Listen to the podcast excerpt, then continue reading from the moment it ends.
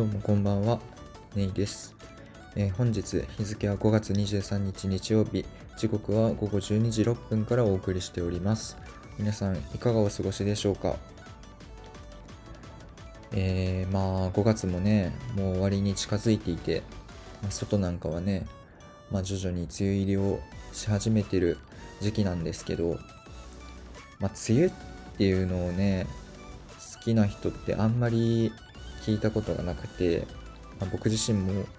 すごい苦手な時期なんですけど、これから。まあなんか、ジメジメっとした中で降る雨ってやっぱり気持ち悪いし、まあそもそも気圧に弱い人間なんで、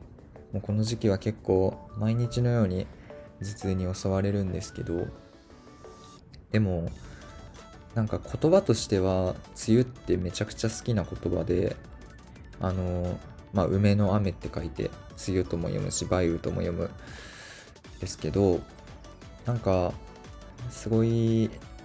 いなって思う言葉なんですよね。なんか多分季語とかそういうものにも使われてるのかもしれないけど、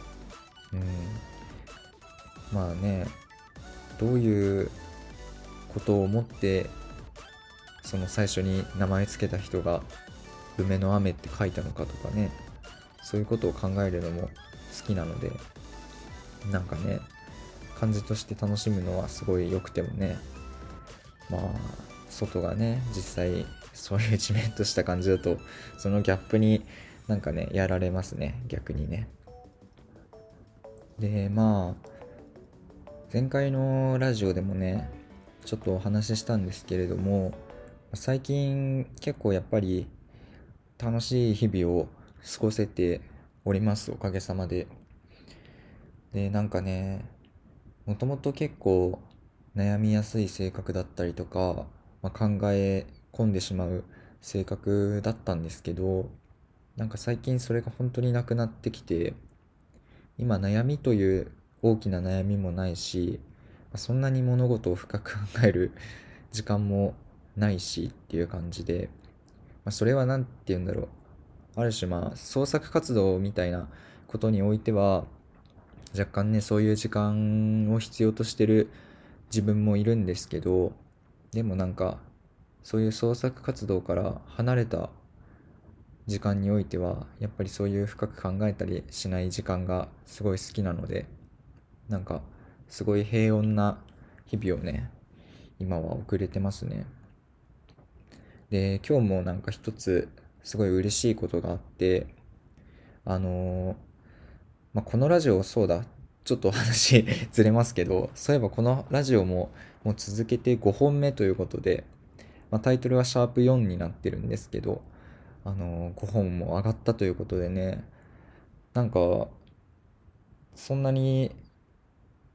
続くと思ってなかったというか、まあ、続くっていうかこんな短いスパンでねやっていくものだと思ってもなかったんでちょっと自分でもびっくりしてるんですけどでも本当にね毎回のようにあの聞いてくださる方がいるので、まあ、その人のためにっていうのも徐々に意識しつつでもまあ最終的には自分のねやりたいようにあのやっていくつもりなので、まあ、これからもねよかったら聞いていただけたら嬉しいですっていうことなんですけどあのそのシャープ2の時にあのお便りをね紹介させていただいたんですよ。でまだ見てない方とかはね是非あの聞いてくれたらなと思うんですけどその2本目のお便りで、まあ、カッキーっていう方のお便りをね紹介したんですけど、まあ、そのカッキーっていう方もあの別の方でラジオをやっている方で。で僕もねそのラジオにお便りを出したんですけどつい先日そのお便りを読んでいただいてですね。なんかすごい嬉しいことをね言ってくださって。なんかその僕の方にくれたお便りを、まあ、僕が読んだんですけどそのシャープ2の時に、まあ、それをね何回も聞いていただいてるようで そのカッキーは。うんなんかめちゃくちゃ嬉しかったですね。でまあそのシャープ2でも言ったことなんですけど、まあ、そのカッキーを含んだ3人のラジオがなければ多分僕はこのラジオを始めれてないなって思うのでそういう意味ではめちゃめちゃ感謝してますしあのぜひね本当にしつこいぐらい言ってますけどあの共演できたらなと思いますしまあ何て言うんだろう その共演っていう部分以外でもやっぱり話できたらなって思いますね。なんか単純に 普通に仲良くなりたいし、あの、ずっと話、話ができる仲になりたいっていうのもあるので、まあこれ今ね、カッキーが聞いてるかどうかわかんないですけど、あの、僕自身はね、そういうふうに思ってるので、あの、早くね、共演できたらなと思います。で、あとは、ま、多分、あの、今回のラジオの概要欄に貼れると思うんですけど、あの、僕のラジオをね、聞いてる方にも、そのカッキー含め3人がやってるラジオをね、なんか聞いてみたら面白いかなと思うので、あの、説明欄に貼っておくので、よかったら皆さんも聞いてみてください。僕は、あの、第3回かな。確かちょっと回数忘れましたけど、あの3人があの石川の方能登の方に旅行した時に撮った話があるんですけどそれが結構気に入ってるんであのよかったらね聞いていただけたらなと思いますごめんね勝手に宣伝して申し訳ない まあそんなこともありましてまあ僕自身もねもちろんこのラジオを頑張っていきたいなと思ってるんですけどえっと今日はまあ、何を話そうかっていうことなんですけど、まあ、いつも通りね、お便りをやっていくんですけど、ちょっと初めての自作自演のお便りをやっていこうかなと思います。で、あの、前回、あの、皆さんの好きな言葉を教えてくださいっていう ことを、まあ、お便りで募集したんですね。で、あの、本当にありがたいことに、そのお便り、そのお便りっていうか、まあ、その募集に対して、あの、実際に好きな言葉を送ってくれた方がね、2人いまして、で、それもね、もうすでに読ませていただいてて、で、まあ、今ね、この回でそれをお話ししてもいいんですけど、なんかちょっと、あの、もうちょっと時間を置きたいなって思ったので、あの、お二方ともね、本当にすごい、あの、丁寧に書いてくださって、僕自身もね、なんかいろいろ 思うことがあったんですけど、それはまた次回とかその次の回とかで紹介させていただきたいので、今回はちょっと初めてね、自作自演のものをやっていきたいと思います。で、あの、まあ、自作自演ってすごい恥ずかしいことなんですけど、ちょっと一つだけ、あの、言っておきたいことがあって、まあ、自作自演ってもちろん自分でお便りを書いてそれを自分で読んで答えるっていうことなんですけどあの、まあ言ってしまえばこのラジオって割と遊びというかまあ何て言うんだろう創作的な部分があの、自分では多いと大きいと思ってるのであのこのえっ、とお便りを書いた自分っていうのは必ずしも現実の自分と一致してないんですよね。要は、あの、全然自分が思ってもないようなことをお便りで出すっていうことも、あの、自作自演の中ではしてるので、あの、答えを言う自分っていうのは本当の自分ですけど、お便りを出してる自分っていうのは、全然、あの、知らない他人を演じてる自分なので、あの、そこら辺はね、ちょっと、あの、最初に話しておこうと思いました。なので、まあそういうつもりでね、聞いていただけたら嬉しいなと思うので、ちょっとね、初めての自作自演で、まあ緊張というより恥ずかしさがすごいんですけど、まあこんな感じでね、進めていきたいなと思うので、よかったら続きを聞いていただけたらなと思います。ではまず、最初のお便りを読んでいきたいと思います。えー、ラジオネーム、目薬と青空さんからのお便りです。ネイさんこんばんは。ずっと前から気になっていたのですが、ネイという名前の由来は何ですか？私はこの漢字はレモンという熟語でしか見たことがないのですが、この漢字自体にはどういう意味があるのでしょうか？この名前を付けられた経緯をよかったら教えていただきたいと思います。ということですね。まあ、いつもならここでね、ありがとうございますって言うんですけど、まあ自分で作ったものなので、まあ、まあ一応言っとくか。ありがとうございます。まあそうですね。まあこういう名前の由来っていうのはもともとね、自分がいつか話したかったなっていうふうに思ったものなので、まあもう我慢ができずにね、誰かから聞かれるかなっていうふうにちょっと期待もしてたり したんですけど、まあ、あの、我慢できずに自分からね、こういうお便りを書いたということなんですけど、まあ実はこの、ね、ネイっていう字は、まあ、あの言った通り、そのレモンっていう字の上側の漢字なんですけど、まあ、この名前の由来っていうのは結構ちゃんとしてるというか、まあ、深いわけじゃないんですけど、まあ、ちゃんとした理由があってですねあの高校2年生の時に現代文の授業で、まあ、梶井元次郎の「レモン」っていう、えー、物語を読んだんですね。で僕自身はその時はまだそんなにあのー、本に興味がなかったというか、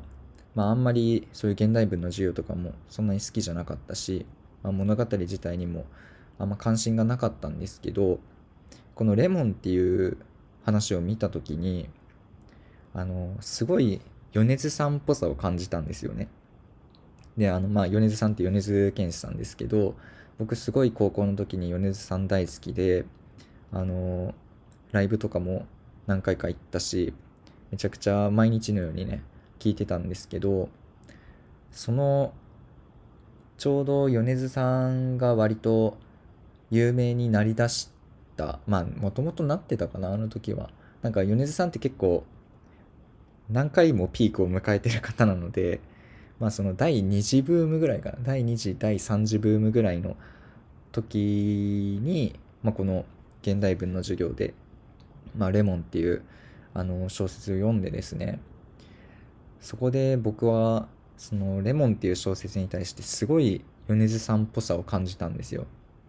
それはどういうところに感じたかっていうとまずあの僕の記憶ではですけど色の名前がめちゃくちゃ出てくるんですよね。そのレモンっていう小説の中で。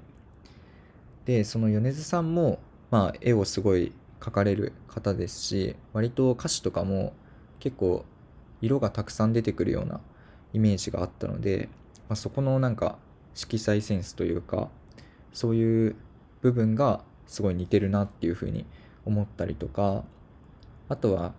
まあ、結構この「レモン」っていう小説って割と発想がぶっ飛んでるというかあんまりその何て言うんだろう。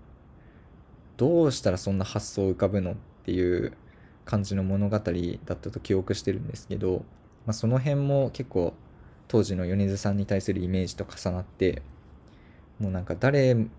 しもが思い浮かばないようなことをやってしまうというか常人とはねちょっと離れてるようないい意味でですけどねもちろん。存在だったのでそういう部分が重なったんですね。で、まあ、それもあってこの「レモン」っていう物語が僕はすごい好きになったんですよ。でまあその現代文のね教科書のまあ一番最初のページに書いてあるタイトル、まあ、この「レモン」っていうのを見てあなんかすごいいい感じだなって思ってレモンって確かに自分では書けないけどよく見てみるとすごい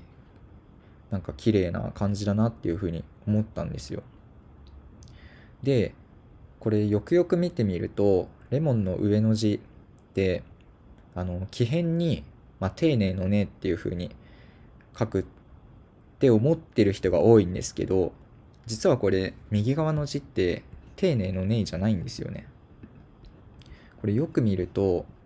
あの、丁寧のねって、うかんむり書いて、心書いて、えー、目っていうのを90度回転させて、で、えっ、ー、と、1丁、2丁の丁っていう字を書くっていう、まあそれが縦にどんどん連なっていくみたいな形をしてるんですけど、実はこのレモンっていう字の、えー、上の字ですね。その上の字の右側っていうのは、あの、目の部分が皿なんですよね。だから、浮かんむり、心、皿、腸っていう風に並んでるんですけど、あの、これがですね、ちょっと、あの、中二っぽさがある発想なのかもしれないですけど、これが本当にもうまさに自分だなって思って、で、まあ、どういうことかっていうと、僕自身はこの右側の部分を、あの、腸っていう一番下の部分が、まあ、テーブル。で、その上にお皿が乗ってて、で、その上に心が乗ってて、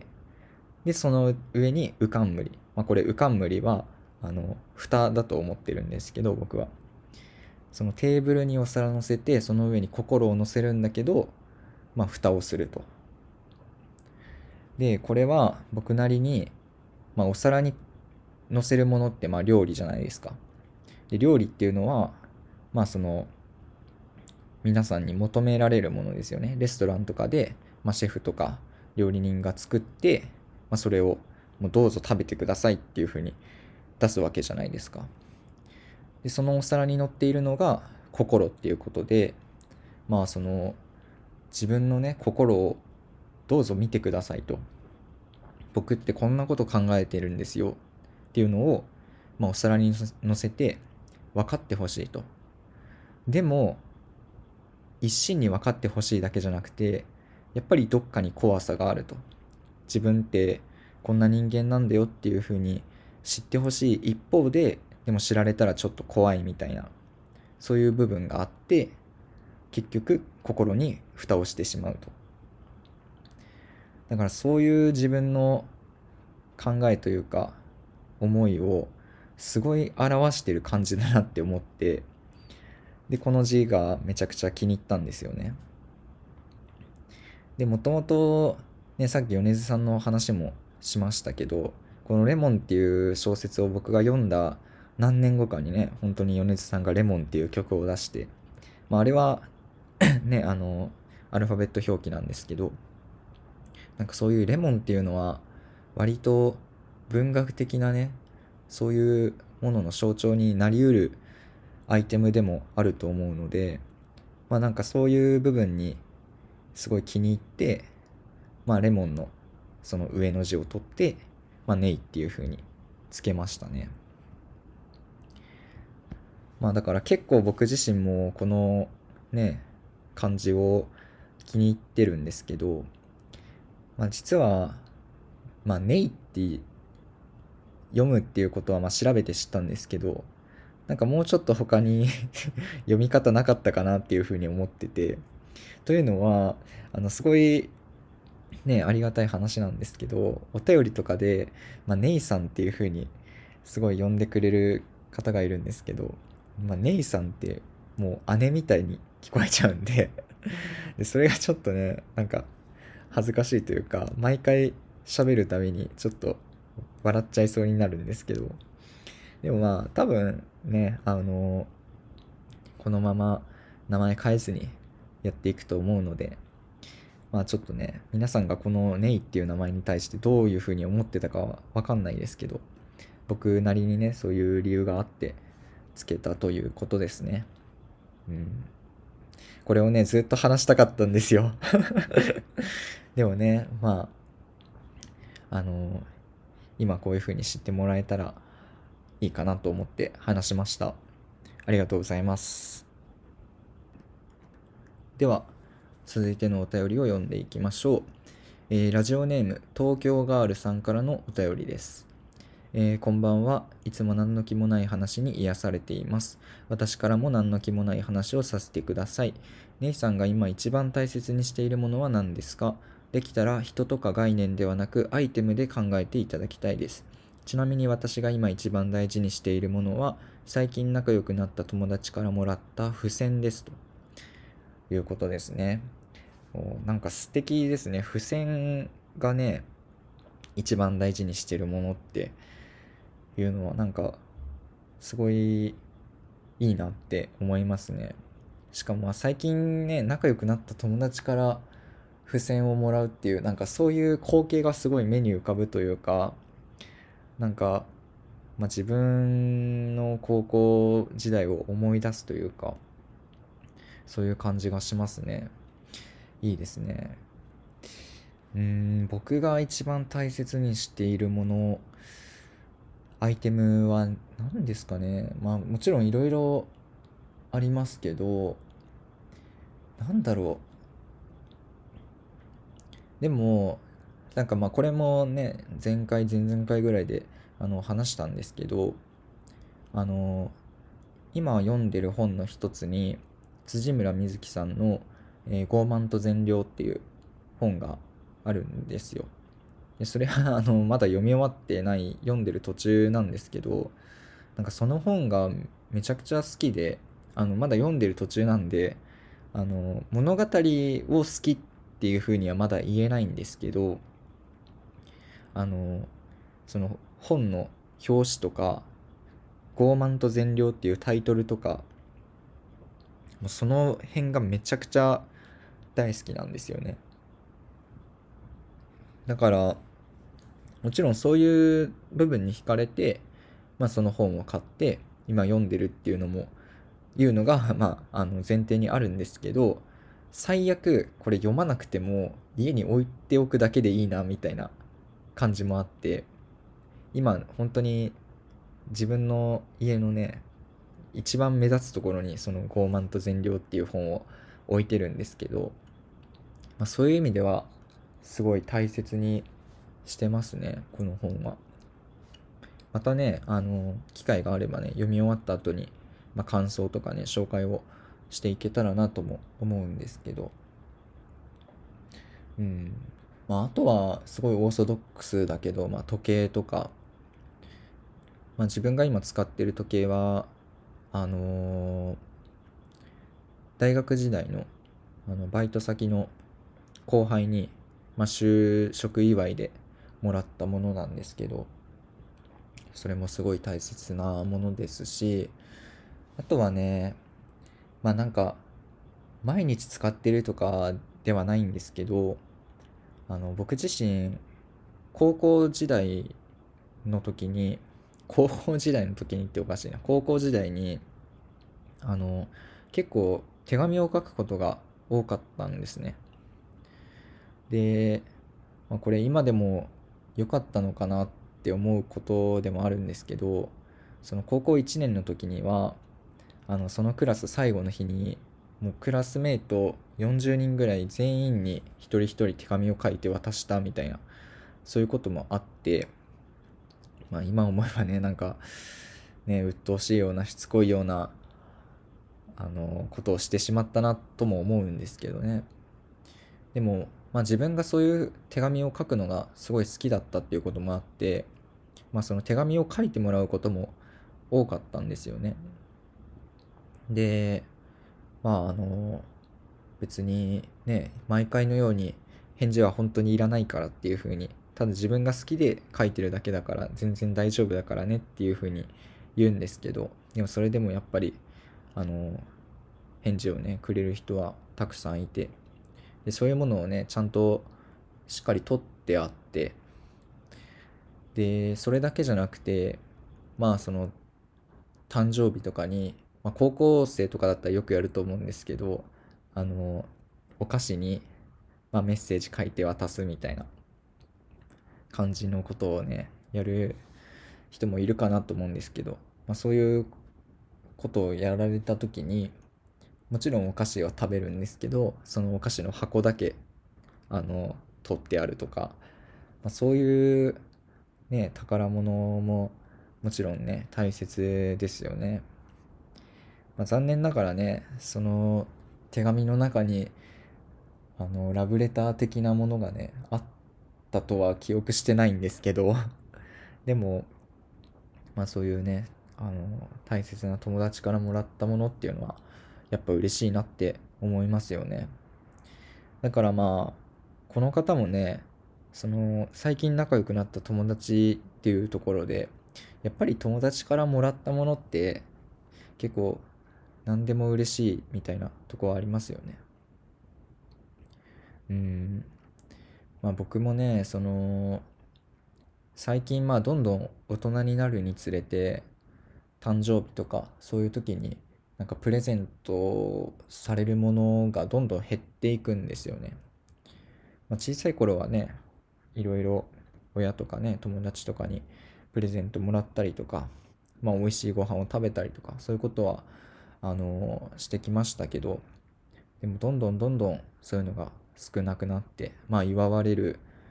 人もすごい少なくなってみたいな感じなんですけどまあ今はね別にそれでも いいかなっていうふうに思ったりとかしてるんですけどね。うん。まあもちろんもらったら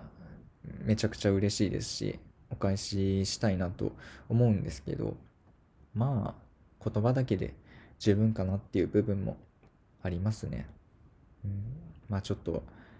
話が脱線してしまいましたけどまあ、今一番大切にしてるものは傲慢と善良時計手紙とかですかね、まあ、多分もっと他にあると思うんですけど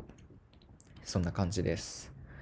いやこれからもねこの方がねその最近仲良くなった友達とねあのいい関係を築いていってほしいなと思いますありがとうございますっていうのもですね自作自演なんですよね。なんか すごい恥ずかしかったな、今。一番最初に、なんか話しながらめちゃくちゃ思ってたんですけど、一番最初に、その最近仲良くなった友達からもらった付箋っていうのすごい素敵ですよね、みたいなことを 言っといて、これ書いたの自分だしと思いながら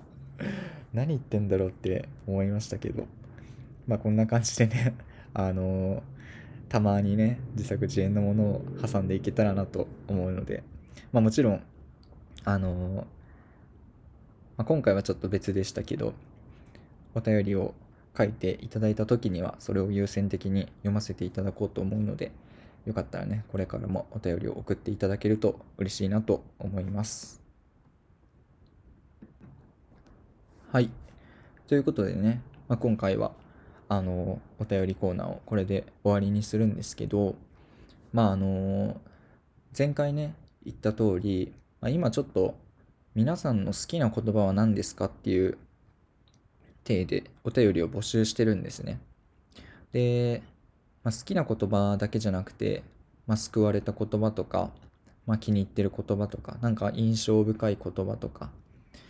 あの、そういうものをね、あの、ぜひまだまだ募集してるので、ぜひお便りからね、送っていただけたらなと思います。で、まあ、すでに送っていただいてるね、2名の方には、あの、いつかね、紹介させていただけたらなと思うので、まあ、その時をね、楽しみにしといてもら、楽しみなのかなお便り読まれるのってどうなんだろうわかんないですけど、でも、あの、楽しみにね、しといてもらえたらなと思います。なんか僕自身やっぱりそういう人の好きな言葉とかいろんな言葉に出会うことが好きなので